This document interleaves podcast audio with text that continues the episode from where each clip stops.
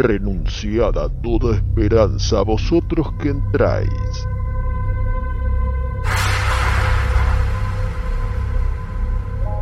Estáis por cruzar el estigia que separa la realidad de Cineficción Radio.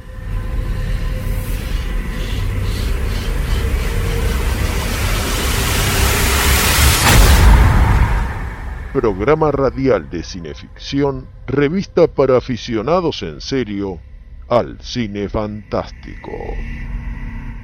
Cineficción Radio, conducción y textos Darío Labia. Invitado especial Chucho Fernández. Manager de producción Juan Carlos Moyano. Colaboradores Mariana Zurra y Carlos Abdala.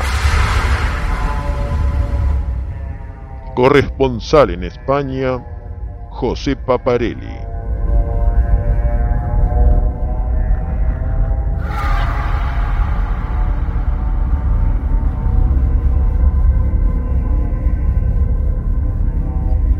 Desfalleciendo casi por aquella visión, sin saber ya si me hallaba en un sitio tranquilo o en el valle del juicio final, fui presa del terror y apenas pude contener el llanto.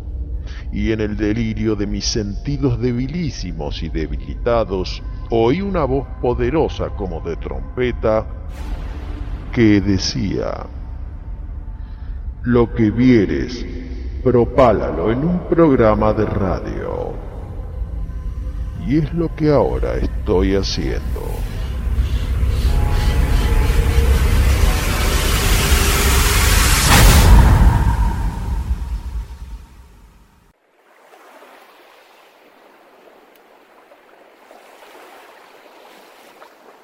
En 1838, Edgar Allan Poe publicó la narración de Arthur Gordon Pym, que sería su única novela y que influenciaría a Melville, a Verne y a Lovecraft. Y hoy en día está considerada una de las obras maestras de la literatura anglosajona, pero que en su época, como corresponde, recibió críticas negativas y fue menospreciada por editores y colegas. La trama sigue las peripecias del narrador a bordo de un barco ballenero que, luego de una feroz tormenta, queda junto a tres tripulantes sin velamen ni provisiones. Luego de varios días de hambruna, los sobrevivientes observan una tenue esperanza en el horizonte pero no lo voy a contar yo, sino que lo hará nuestro camarada, Chucho Fernández.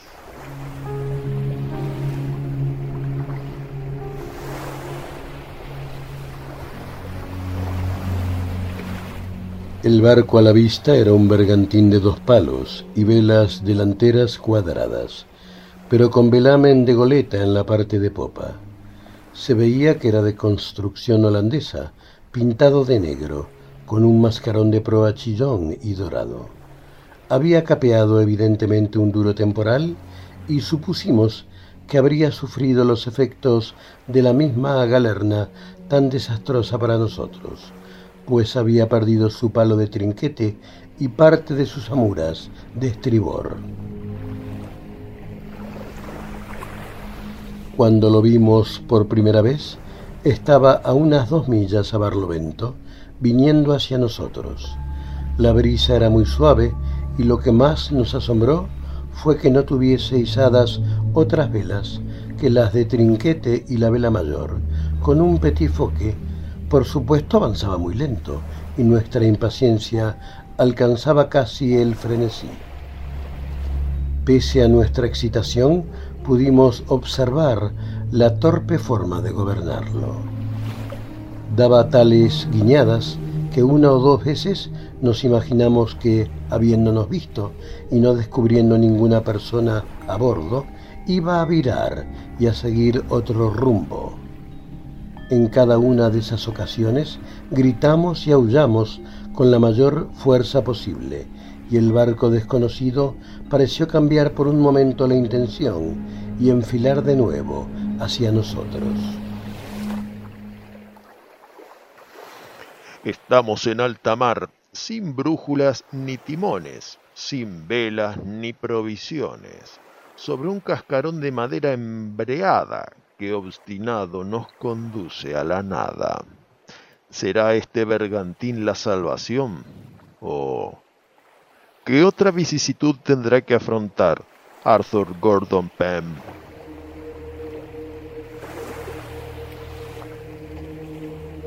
No divisamos a nadie en sus puentes hasta que se nos acercó a un cuarto de milla. Vimos entonces tres hombres, a quienes por su indumentaria tomamos por holandeses. Dos estaban acostados sobre unas velas viejas cerca del castillo de proa, y el tercero, que parecía estar mirándonos con curiosidad, se hallaba a popa, inclinado a estribor, cerca del Beauprés. Este último era un hombre fuerte y alto, con una tez muy morena. Parecía por sus gestos animarnos a tener paciencia, saludándonos de una manera alegre, aunque también extraña, y sonriendo sin cesar, mostrando una hilera de dientes muy blancos y brillantes. Cuando el barco se acercaba, vimos su gorro de franela roja caer de su cabeza al agua pero en vez de preocuparle, siguió con su sonrisa y rara gesticulación. Refiero estas circunstancias con todo detalle y las expongo ni más ni menos que como nos aparecieron. El bergantín venía hacia nosotros despacio, con más firmeza que antes, y no puedo hablar con calma de este suceso Nuestros corazones saltaban enloquecidos en nuestros pechos, mientras exhalábamos nuestras almas enteras en gritos y acciones de gracias a Dios por la completa, inesperada y gloriosa liberación que teníamos a nuestro alcance. De repente vino desde el extraño barco un olor, un hedor tal que no hay en el mundo palabras para expresarlo, inimaginable, infernal, sofocante a más no poder, insoportable. Empecé a respirar por la boca y volviéndome hacia mis compañeros vi que estaban pálidos como el mármol. Pero no teníamos tiempo de hacer conjeturas, pues el bergantín estaba a cincuenta pies de nosotros y parecía tener intención de acostarnos por nuestra bovedilla para que pudiésemos abordarlo. Nos precipitamos a popa y de repente una fuerte guiñada lo desvió cinco o seis puntos del rumbo que seguía. Y como pasaba a una distancia de unos veinte pies de nuestra popa, vimos de lleno sus puentes. No olvidaré nunca el horror de aquel espectáculo. Veinticinco o treinta cuerpos humanos entre los que había varias mujeres, yacían esparcidos entre la bovedilla y crujían en el último y más repugnante estado de descomposición. Vimos con claridad que no había alma viviente en aquel barco. Sin embargo, no podíamos dejar de llamar a aquellos muertos en nuestro auxilio. El horror y la desesperación nos hacía desvariar la angustia de nuestra penosa decepción nos volvía locos por completo. Bienvenidos a bordo de estos barcos fantasmas, como el que nos ladeó en la narración de Arthur Gordon Pym, de Edgar Allan Poe, o los numerosos que seguirán en esta nueva emisión de Cineficción Radio.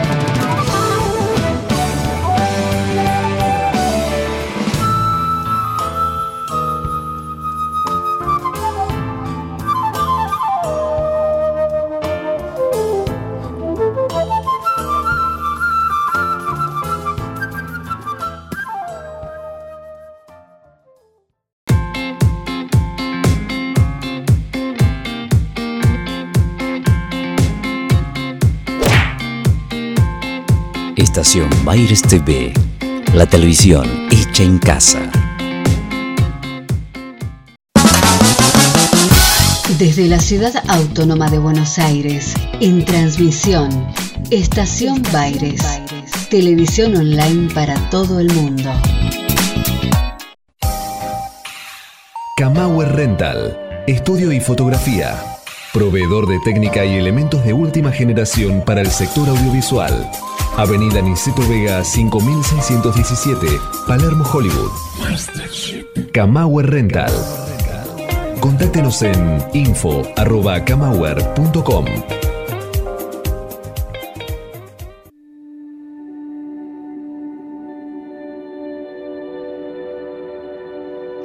Estás tripulando Cineficción Radio Acto Segundo por Estación Baires y el Cinefanía YouTube Channel. Para sus 2.145 suscriptores de los cinco continentes y de los siete mares. Esta noche dedicada a los barcos fantasmas, tenemos las bodegas opulentas de material, pero antes de izar velas para emprender la travesía, les contamos que el nuevo número de cineficción junto a El Árbol Sangriento, la antología fantástica de Darío Labia, ya está camino al viejo mundo, donde nuestro contramaestre José Paparelli aguarda con ansias para conducirlo a la mansión del terror, nuestro punto de venta en Madrid. Engranaje insustituible de este envío es nuestro querido amigo José Iacona y aprovecho para recomendarles que si usted precisa registrar una marca, una patente o una idea, lo mejor es hacerlo con los mejores, es decir, en Estudio Iacona. Saludamos a los evangelizadores Seba de Caro, Fede Bimeyer, Hernán Moyano, con quien reiniciamos nuestra columna en el Pacto Copérnico, los martes a las 18 por el éter de 221 Radio. A Alexis Puig y a Marcelo Pocavida, que dio el broche de oro a nuestra pasada reunión de sepulcrales, cuyos cofrades asistentes fueron Gustavo Cucci, Rubén Alzola, Máximo Barra, Walter Pérez Blanco y el ínclito Fernando Bolaño, que sorteó una espectacular pieza creada por él mismo del xenomorfo de la saga Alien. Hablando de Marcelo Pocavida, está en la previa del lanzamiento de su nuevo libro, Guía del Mal de Buenos Aires, así que en un próximo programa vamos a tener que profundizar al respecto. Mandamos un saludo muy grande a Tony Bosikovic, que es nuestro timonel en Estación Baires. Para los entreactos de esta noche, Carlos Abdala nos redactó algunos espantosos casos reales de fantasmagoría náutica, siendo la encargada de verbalizarlos nuestra querida Mariana Zurra. Y ahora sí, nos vamos al interludio musical esta noche con compases de los inmortales Pietro Tull.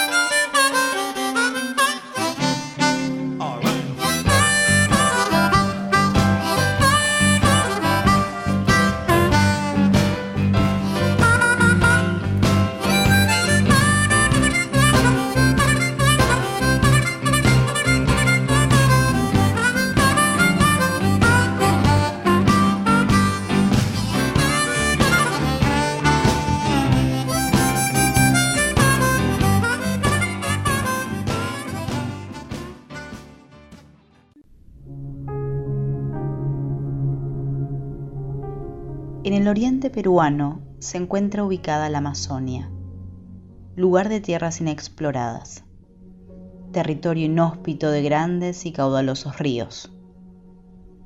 Los pescadores generalmente se alejan de los puertos durante días en sus pequeñas lanchas para encontrar mejor pique, pero también saben que el río puede depararles algunas sorpresas. Cuentan los lugareños que durante la noche, mientras descansan sobre sus lanchas esperando el amanecer, una luz brillante se ve aparecer en el horizonte. Muchos se preguntan de dónde proviene. Otros ya conviven con la aparición por otros viajes, pero no dejan de erizársele la piel cada vez que la ven. La luz se acerca siempre hacia las lanchas, como buscando compañía en la soledad de la noche. Pero a medida que se va aproximando, se empieza a divisar la silueta de un barco. Las luces encendidas resplandecen sobre las aguas oscuras y murmullos de voces quiebran la mudez la amazónica. Los pescadores que lo ven por primera vez experimentan una sensación entre asombro y miedo que los paraliza. Los otros, que ya tuvieron contacto otras veces, saben que no corren riesgo alguno, pero sus rostros se contraen por la tensión de lo inexplicable. El barco se aproxima fantasmalmente rompiendo las aguas del río. Sobre la cubierta se empiezan a divisar las siluetas de seres deambulando de un lado para el otro, como poseídos por una danza macabra. Algunos pescadores aseguran que son gente de otra época, vestidos con ropas de siglos pasados. Su palidez y rostro sin facciones expresan un lamento eterno. Creen que hace mucho tiempo, un barco de placer que navegaba por el río, en medio de una fiesta donde se encontraba toda la tripulación festejando y bailando, golpeó contra las rocas sin poder llegar a tiempo a buscar los botes salvavidas, se hundió, pereciendo toda la tripulación. Los pescadores aseguran que en noches tranquilas y oscuras, cuando ven que el río se ilumina, el barco fantasma aparecerá y verán sus espíritus deambulando por la cubierta, danzando por la eternidad.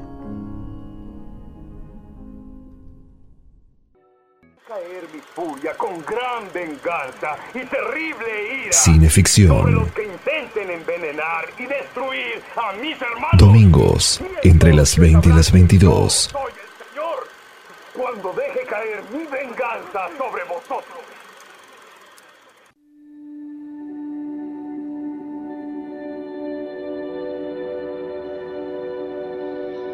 Bienvenidos al Castillo de Proa de Cineficción Radio. Tercer acto, por Estación Baires y el Cinefanía YouTube Channel. Dos novelas pilares de la literatura fantástica y también del cine han sido Drácula de Bram Stoker y Frankenstein de Mary Shelley. Ambas colateralmente nos llevan al mundo marítimo y nos permiten experimentar el horror de los barcos fantasmáticos, sean estos refugio contra un espectro externo, en el caso del moderno Prometeo, o bien lo alojen en sus propias entrañas en el caso de Drácula. Leemos en el capítulo primero, cuarta carta de Robert Walton a su hermana, la señora Saville, en la novela Frankenstein.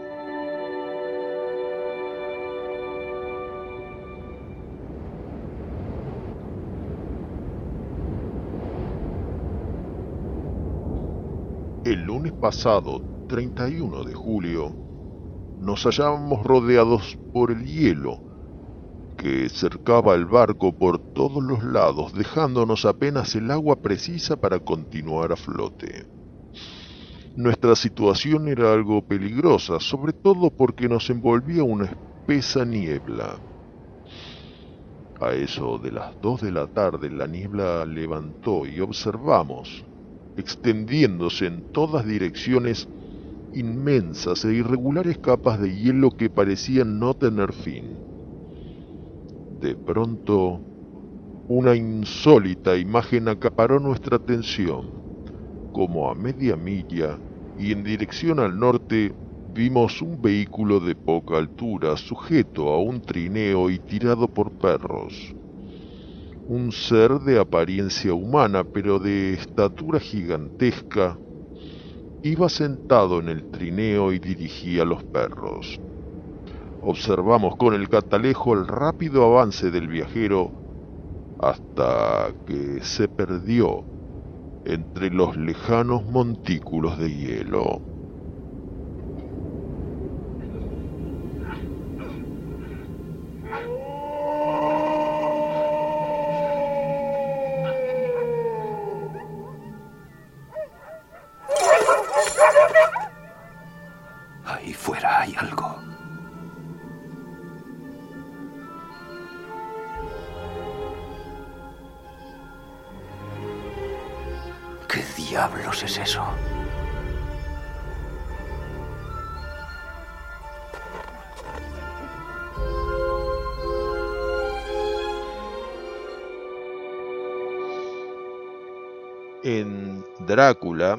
La compiladora Mina Morray nos transcribe párrafos de la bitácora del Demeter.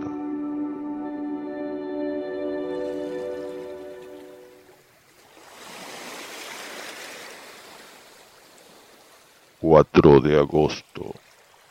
Continúa habiendo niebla y el sol no consigue penetrarla. No me atreví a bajar ni a dejar la rueda del timón, de modo que me quedé aquí toda la noche y en la oscuridad lo vi. Perdóname Dios, pero creo que el oficial hizo bien en saltar por la borda. Es mejor morir como hombre. Morir como marinero en el mar azul, nadie puede dudarlo.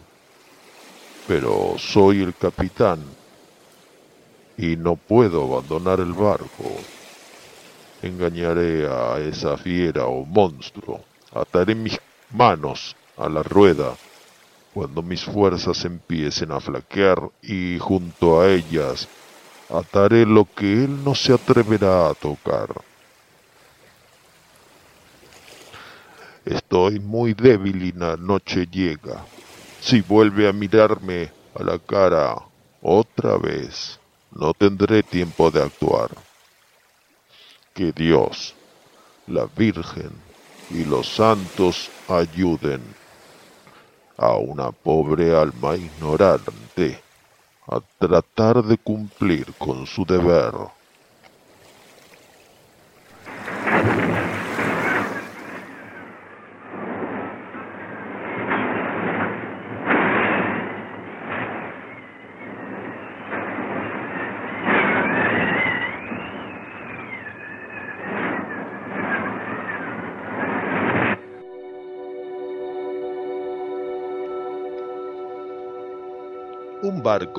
Es una pieza flotante de espacio, un lugar sin lugar que existe por sí mismo, cerrado sobre sí mismo y a la vez sobre el infinito del mar. Pero esto no lo digo yo, lo dice Michel Foucault en su conferencia Los espacios otros. Para nuestra novela, el barco representa lo mismo que el castillo, la abadía, el calabozo o cualquier otro microcosmos autónomo. A diferencia de dichos lugares, todos inmuebles, el barco está en continuo vaivén, siempre cambiando en esa superficie también cambiante que representa el vasto mar, al decir de Joseph Conrad en su novela El negro del narciso, esa gran soledad circular siempre cambiante y siempre igual. Drácula parece conspirar contra su propia llegada a destino al dedicarse a depredar tripulante por tripulante hasta no dejar más que el propio capitán, que complicado por ese caparazón de niebla congregada por el propio conde para evitar que pueda pedir socorro, logra finalmente llegar a Whitby, en cuyo puerto literalmente irrumpe a plena luz del día chocando contra el muelle y atrayendo la atención de todo el mundo. Esto es increíble. ¿Qué habrá ocurrido? Es un barco escandinavo. Queda estrictamente prohibido que nadie pase a bordo sin permiso de las autoridades. ¿Qué? ¿Cuál es el Todos están muertos. No sabemos. es posible. Hasta el capitán. Esto es espantoso. Es algo horrible. Increíble. Es irónico que Drácula invada Inglaterra imperio marítimo y colonial por excelencia, por vía acuática, aunque este será uno de incontables contrastes y matices entre lo viejo y lo nuevo, lo natural y lo sobrenatural, la ciencia y la superstición, la modernidad y la tradición, la vida y la muerte, todo lo cual también se refleja en la travesía del Demeter ese microcosmos gótico a vela.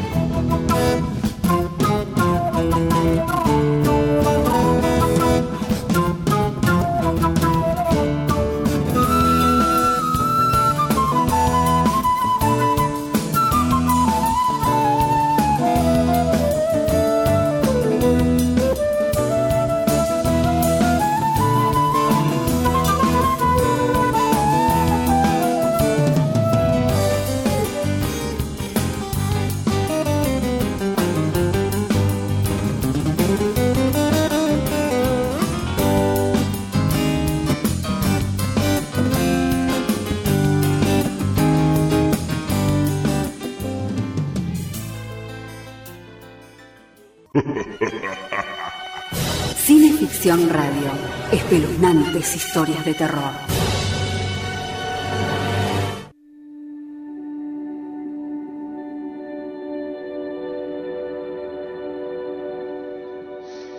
Estás en la cubierta de Cineficción Radio. Acto cuarto por Estación Baires y el Cinefanía YouTube Channel. Hemos hablado de Poe, Mary Shelley y Bram Stoker, y ahora toca memorar al escritor que hizo del horror marítimo una especialidad.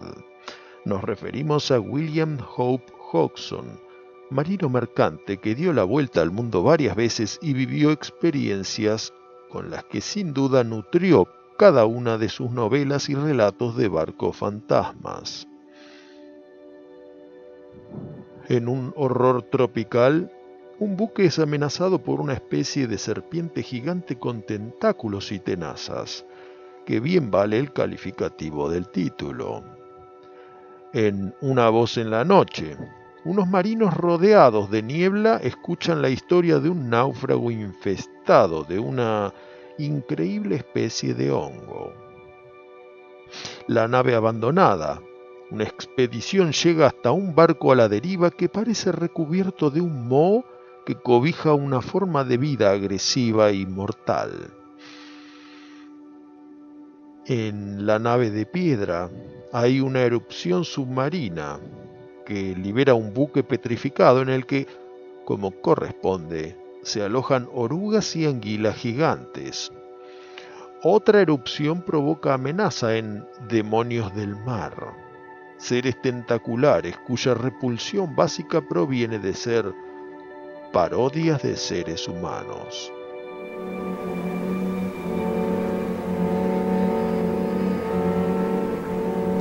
¿Qué es todo esto? ¿Estamos cerca de tierra?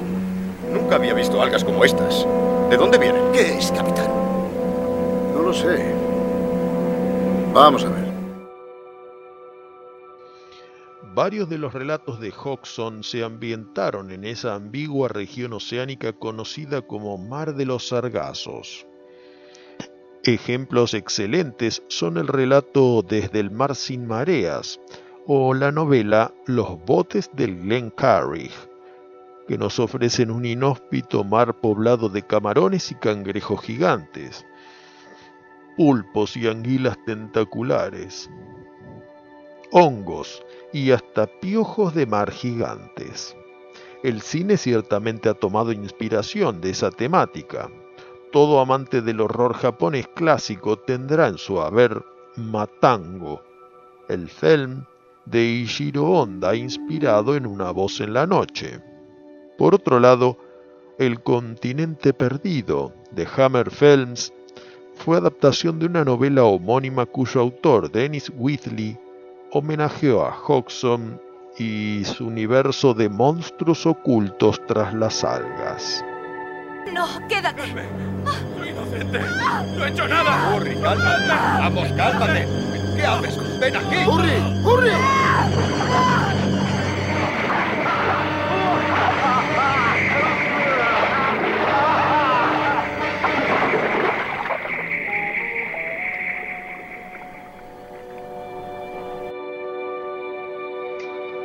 Será con la novela Los espectros del mar que Hodgson sentará cátedra, logrando una de las mejores historias de barcos fantasmas de la literatura. Claro, hoy en día Disney ha domesticado al pirata fantasma a través de la franquicia Piratas del Caribe. Pero allá en el 1909, Hodgson expuso que esas embarcaciones traslúcidas que parecen surgir entre las brumas enrojecidas por el sol del atardecer tenían origen en un plano dimensional diferente al nuestro y que se manifestaban al compartir momentáneamente nuestra propia realidad. De esta manera, sus tripulantes son tan fantasmas como nosotros mismos para ellos.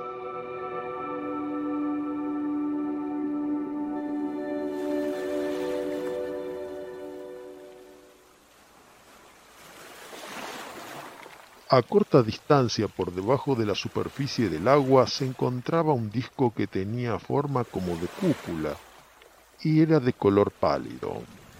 No parecía estar a más de unos pocos pies de profundidad.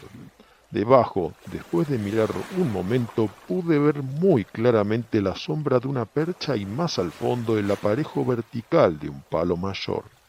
Al cabo de un instante creí poder distinguir lejos en el fondo un escalonamiento inmenso e indefinido de vastas cubiertas.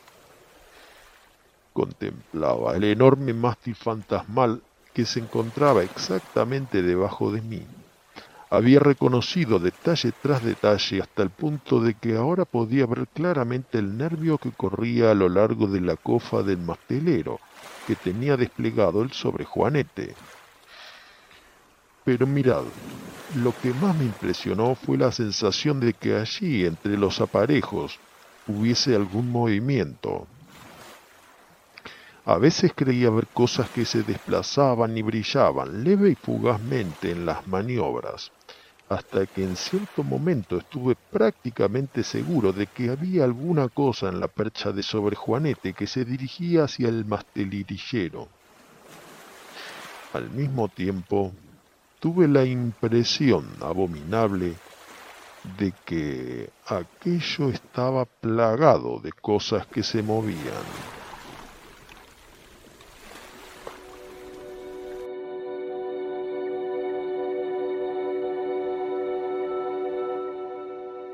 ¿Qué misterio paradigma nos inspira tanta fascinación por el mar? ¿Qué arquetipo oculto en el fondo de nuestra mente responde con temor ancestral ante lo acuífero? No tenemos respuesta para estos interrogantes, pero en el relato Más allá de la tormenta, Jackson nos presenta el monstruo marítimo definitivo, que es, sin duda, el océano en sí mismo.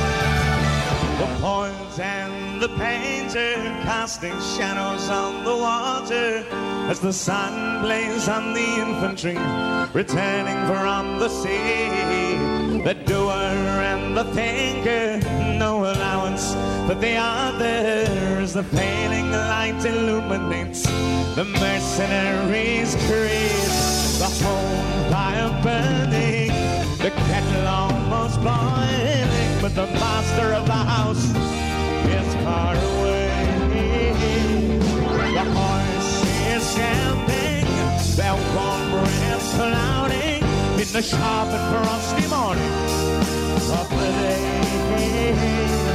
And the his hand while the soldier seats his sword.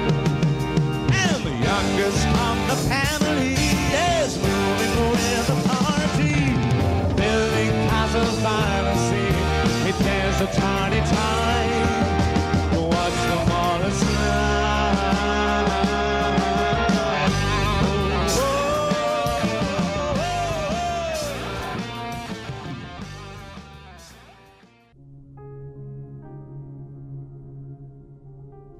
El 7 de septiembre de 1872 zarpó del puerto de Nueva York rumbo a Génova el Mary Celeste, un bergantín goleta construido en 1862 en Escocia con una tripulación al mando del capitán Benjamin Briggs, a quien lo acompañaba su mujer y su hija. el buque transportaba 1.700 barriles de alcohol con destino a Génova, pero nunca llegaría a destino. Días después, fue hallado por el bergantín canadiense de Gracia, navegando a la deriva por las islas de Azarotes y Lisboa. Inmediatamente, el capitán mandó una expedición con cinco marineros. El informe de los hombres decía que encontraron el navío totalmente desierto. Los barriles de alcohol todavía se encontraban en la bodega y el resto del navío no presentaba deterioro alguno pero todo daba un aspecto desolador. Al ingresar al camarote del capitán, se encontraron en la mesa tres platos llenos de comida y tres tazas de té todavía tibias. Las últimas anotaciones en el cuaderno de bitácora correspondían al 24 de noviembre, 11 días antes de su descubrimiento, y mostraba que toda la travesía se estaba desarrollando de manera normal. Si bien el barco estaba intacto, faltaba un bote, presagiando que la tripulación huyó por algo extraño que había sucedido. Con el tiempo, numerosas hipótesis se fueron tejiendo, algunas insólitas y otras realmente descabelladas. Por ejemplo, la que publicó el Cornhill Magazine, según el cual el autor de la nota era parte de la tripulación, junto con un pasajero misterioso, Septimius Goring. Este pasajero había entablado relación con el capitán y su familia. La tripulación miraba a Goring con cierta desconfianza por las extravagancias que tenía. Decía que se quedaban durante las noches en la cubierta hablando en un idioma incomprensible, mirando al cielo. El artículo describía que una noche, en circunstancias extrañas, desaparecieron la mujer y la hija del capitán. Y éste, en un acto de desesperación y locura, se termina suicidando. Ante el caos y la consternación de la tripulación, el cocinero asume el mando del barco, tomando rumbo a África. En el trayecto fueron asaltados por piratas y la tripulación fue asesinada. Pero Septimius Goring misteriosamente había desaparecido. El autor de dicho artículo logró escapar en uno de los botes, mientras el barco quedó a la deriva. La verdadera identidad del escritor de la nota no era otro que Arthur Conan Doyle lo cierto es que no hay una explicación concreta de lo ocurrido. Todo esto sigue siendo un misterio.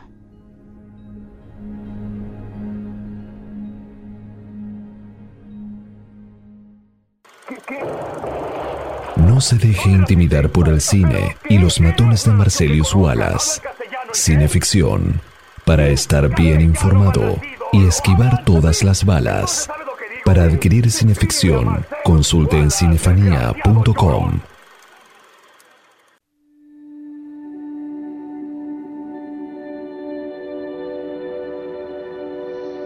Estamos a bordo de Cineficción Radio Quinto Acto por Estación Baires y el Cinefanía YouTube Channel. En nuestro programa dedicado a lo fantástico, enunciamos las categorías del cuento fantástico, según Roger Caillois, una de las cuales sería la del espectro colectivo, condenado a un tránsito anárquico y también eterno. Este conglomerado fantasmagórico cruza todas las naciones desde la época medieval, y los pueblos germánicos y anglosajones lo denominaron cacería salvaje. Su aspecto es el de un grupo desenfrenado de cazadores o rastreadores rodeados de perros y montados a caballo, que galopan con frenesí por cielo y tierra. En la península itálica se los denominó caccia morta o caccia selvaccia. En Galicia, Santa Compaña. Ser testigo de este fenómeno implicaba a un mal agüero. Un barco fantasma compuesto no por rastreadores sino por marineros asume rango similar, siendo su visión también presagio de tragedia o simplemente mala suerte. El navío fantasma más famoso de la mitología marítima será el holandés errante, buque que al regresar de las Indias holandesas se vio complicado por el mal tiempo al llegar al Cabo de Buena Esperanza. El capitán, un tal Van der Decken, impaciente ante el pronóstico, maldijo a Dios e invocó al diablo. Como resultado, su navío fue condenado a deambular perpetuamente sin nunca poder llegar a tierra firme. Coleridge compondría la rima del anciano marinero. Washington Irving dedicaría el capítulo 22 del segundo volumen de su novela En casa de los Bracebridge The Flying Dutchman or The Demon Ship fue un Penny Dreadful del 1839 y bueno, el famoso relato de Poe, manuscrito encontrado en una botella. Todos ellos versan sobre esta materia. Sería la novela de Frederick Marryat, The Phantom Ship, el buque fantasma, la que conseguiría más popularidad y su vigencia en el siglo XX se prolongaría con las varias ediciones en nuestro idioma y también por concederle final feliz cuando Van der Decken consigue una astilla de la Santa Cruz. Ya en el siglo XX, los buques suicidantes, relato de Horacio Quiroga, propondría una interesante explicación al misterio de los barcos fantasmas. El cine haría lo suyo, Laurel y Hardy abordarían el barco fantasma, con el comediante silente Arthur Hausman interpretando a un marino ebrio que es confundido por un espectro del más allá. Bella Lugosi sería tripulante sospechoso del velero de la muerte, primer opus de Hammer Films allá en 1935 que trató y ofreció una explicación del famoso misterio del Mary Celeste. En 1943, Hollywood votaría El buque siniestro, uno de los clásicos de horror psicológico producidos por Val Newton para RKO. Ghost Ship, film británico de Vernon Sewell de 1952, ofrecería una historia de adulterio y crimen pasional, de ultratumba a bordo de un moderno yate.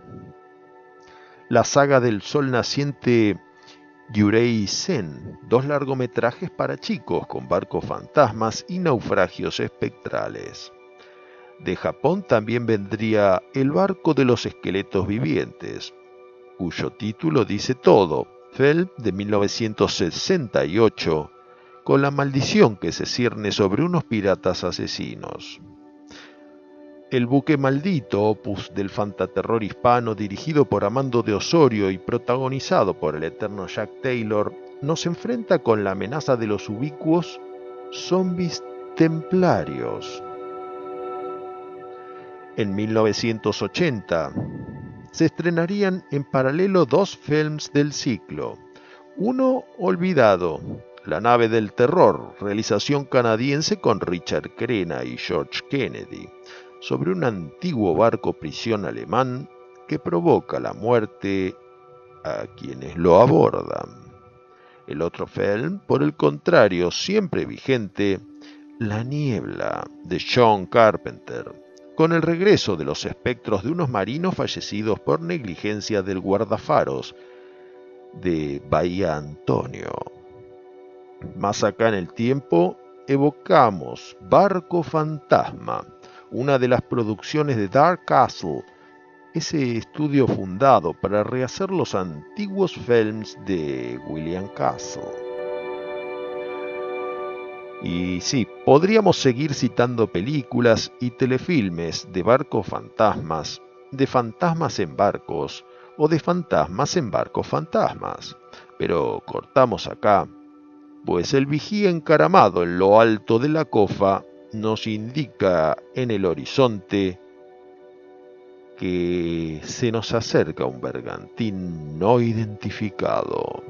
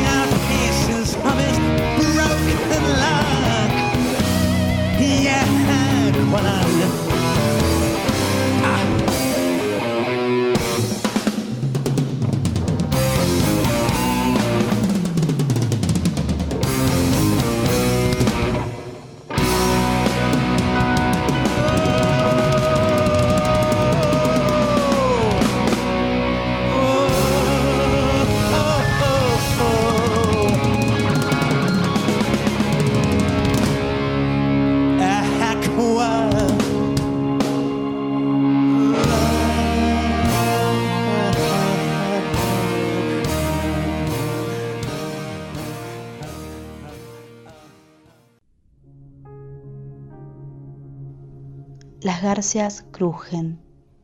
El bauprés sube y baja con cadencia melancólica, mientras gotitas de agua se adhieren aquí y allá. Los nudos se estremecen. Las maderas rechinan como si fueran mandíbulas preocupadas. Las dos goletas navegan, una junto a la otra, de tal forma que las tripulaciones se ven en todo momento. Casi pueden tocarse, podrían hablar entre ellas, pero no lo hacen. Sus ojos están aterrorizados, sus rostros tensos, labios de cera bien prietos, sudor salado en mitad del océano.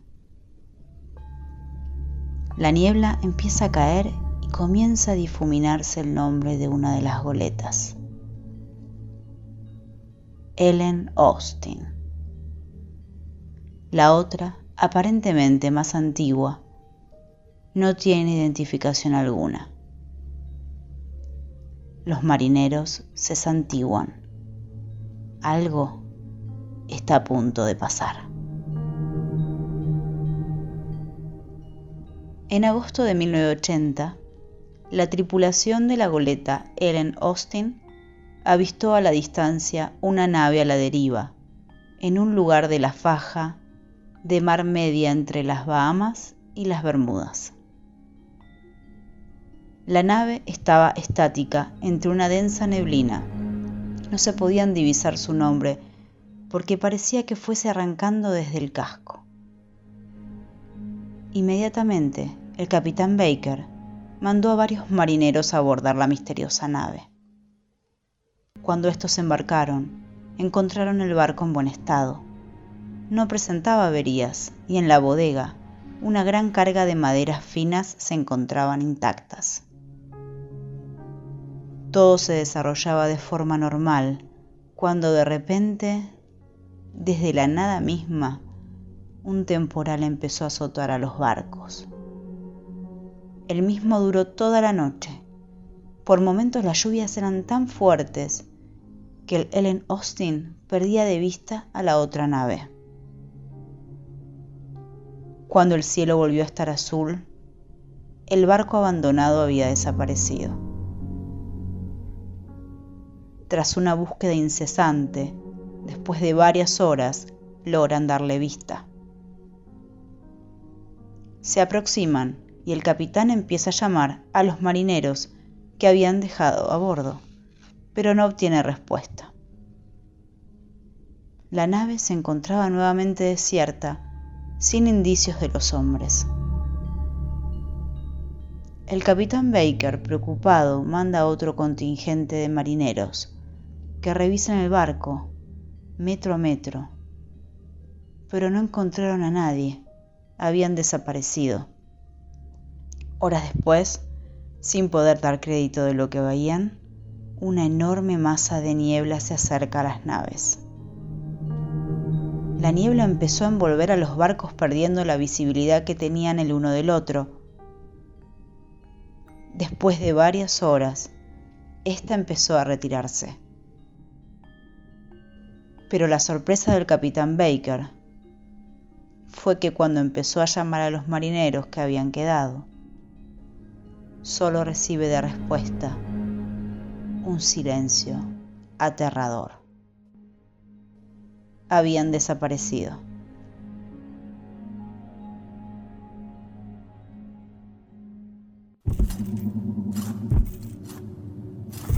Domingos, 20 horas.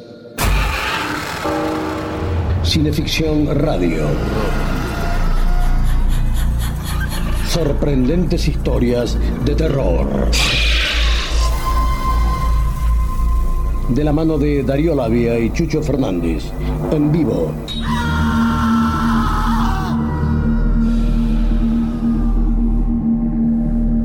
Para todo el planeta. Buenos Aires. Argentina.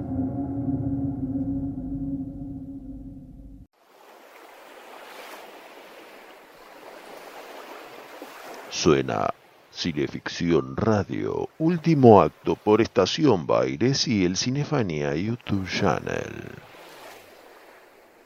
Estudiosos de la obra y legado literario de Edgar Allan Poe aseguran que su narración de Arthur Gordon Pym contiene elementos autobiográficos.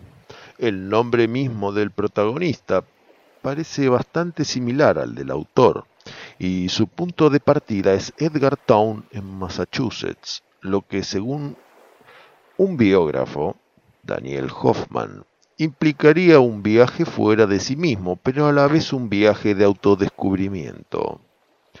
El mejor amigo de Pem, Augustus, parece ser evocación del hermano mayor de Poe, William Henry, fallecido a los 24 años de tuberculosis un primero de agosto, mismo día en que también muere Augustus en la novela. No podemos quitar o agregar nada a estas y otras cuantas coincidencias, pero sí rescatar un episodio de la novela que vale la pena interpretar.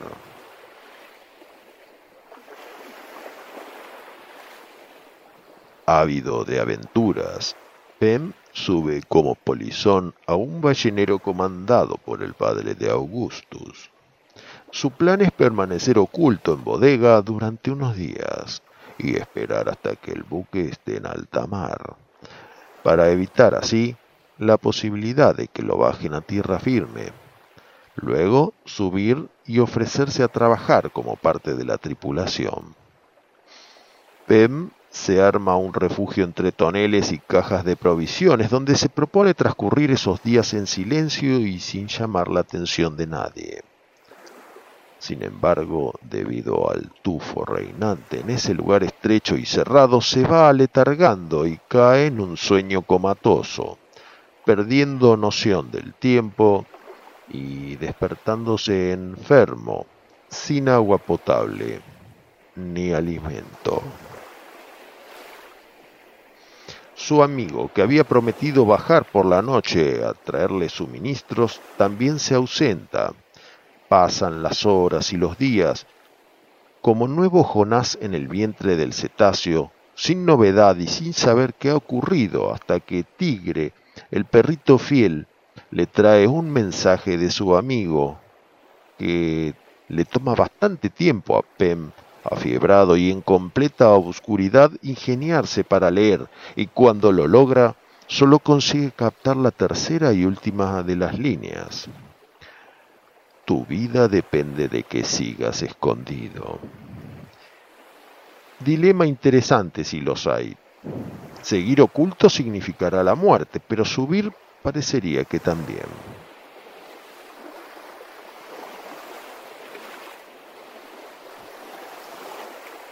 Poe nos encierra en una bodega estrecha que para colmo ha sido mal estivada y nos deja a oscuras, tanteando por alimento, con un cántaro de agua rancia durante once días.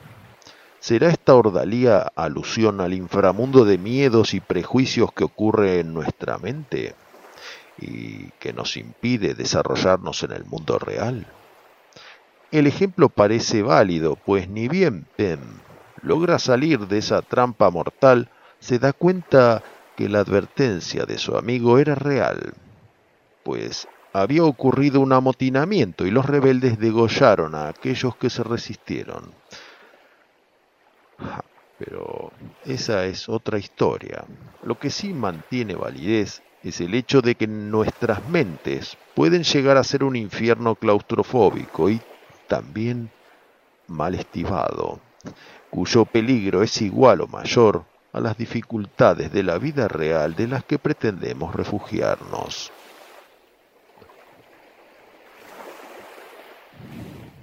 Pero ahora volvemos a bordo del Grampus, ese ballenero tomado por los amotinados y escorado por una fuerte tormenta en cuya cubierta Y otros tres sobrevivientes se han esperanzado con la cercanía de un bergantín de bandera holandesa que resultó estar tripulado estrictamente por cadáveres en estado de descomposición. Nos quedó el misterio de cómo es que hacía para saludar sonriente a aquel tripulante. Y nos lo contará Chucho Fernández en este pasaje de la narración de Arthur Gordon Pym.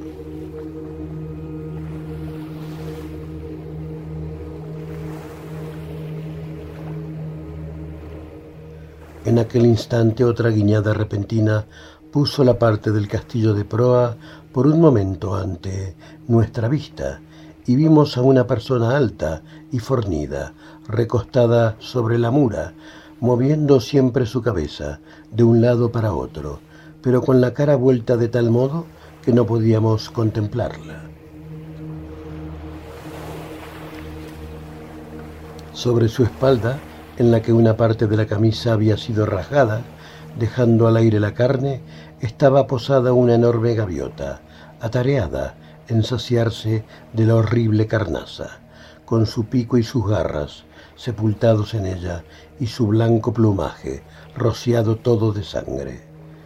Como el bergantín seguía virando, el ave levantó la cabeza enrojecida y después de mirarnos un momento como asombrada, se separó perezosamente del cuerpo con el cual se estaba dando un festín, cerniéndose por encima de nuestro puente y revoloteando un trozo de aquella materia coagulada, parecida a carne de hígado. El cuerpo del que había sido arrancado reposaba sobre la maroma, oscilaba con facilidad bajo los esfuerzos del ave carnicera y era el movimiento que nos hizo creer al principio que se trataba de alguien vivo. Cuando la gaviota voló, giró sobre sí mismo, de modo que su cara quedó a la vista. No hubo nunca objeto alguno tan terrible y espantoso. Los ojos habían desaparecido y la carne alrededor de la boca dejaba todos los dientes al descubierto. Era esta, pues, la sonrisa que había alegrado nuestra esperanza. El bergantín pasó bajo nuestra popa y siguió su camino lenta pero incesantemente a sotavento. Con él y con su horrible tripulación desaparecían todas nuestras alegres visiones de liberación y contento.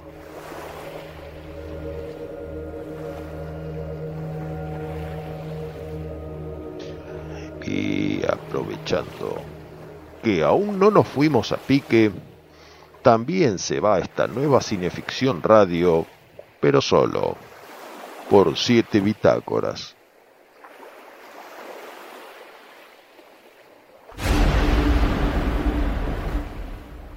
¿Cómo anda, camarada? Tenemos que arriar las velas. Hoy ya llegamos a puerto, ya terminó el programa. ¿Qué hace? ¿Todavía con el librito? Recuerdo perfectamente la primera oportunidad en que tuve en mis manos eh, un pequeño librito, no me acuerdo de qué editorial, de, de esa novela maravillosa que se llamó Narraciones Extraordinarias de Arthur Gordon Pym por Edgar Allan Poe.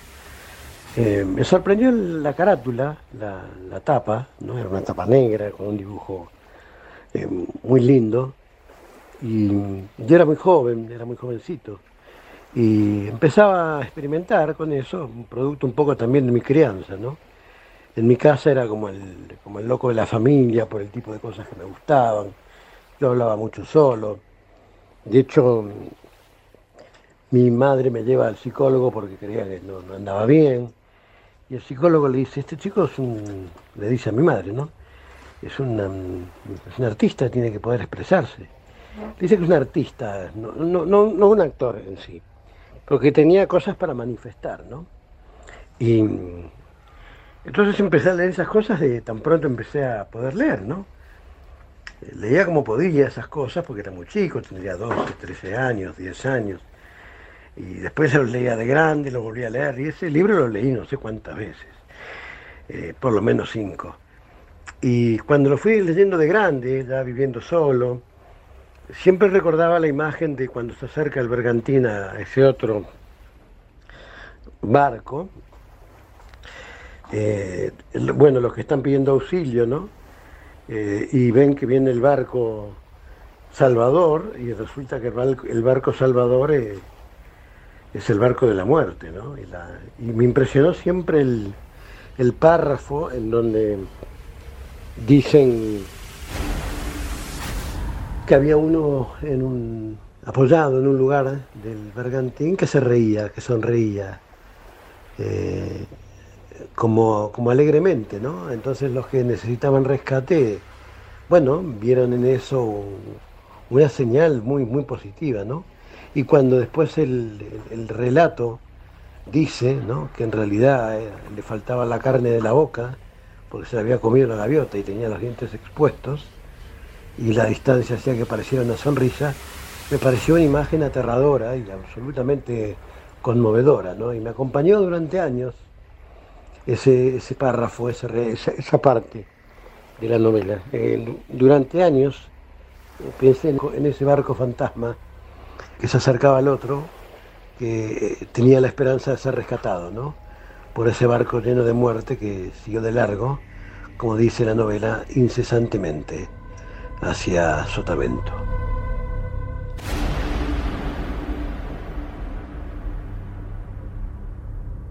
Queridos amigos, esto ha sido Cineficción Radio.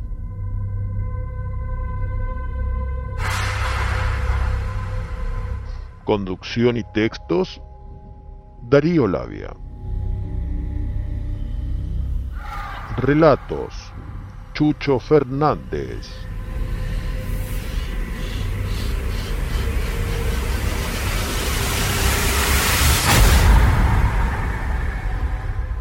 Manager de producción, Juan Carlos Moyano. Colaboración, Mariana Zurra y Carlos Abdala.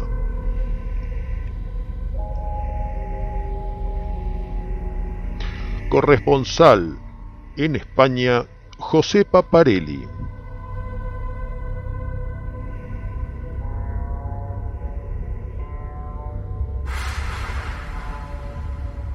Cineficción Radio es el programa radial de la revista Cineficción Cineficción Radio todos los domingos, 20 horas, por el éter del canal YouTube de Cinefanía.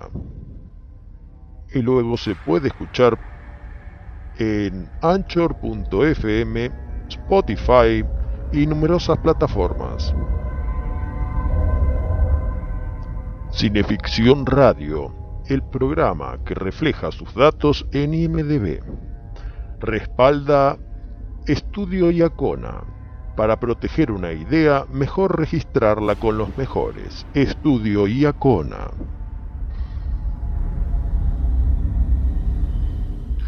Será hasta el próximo domingo a las 20 horas.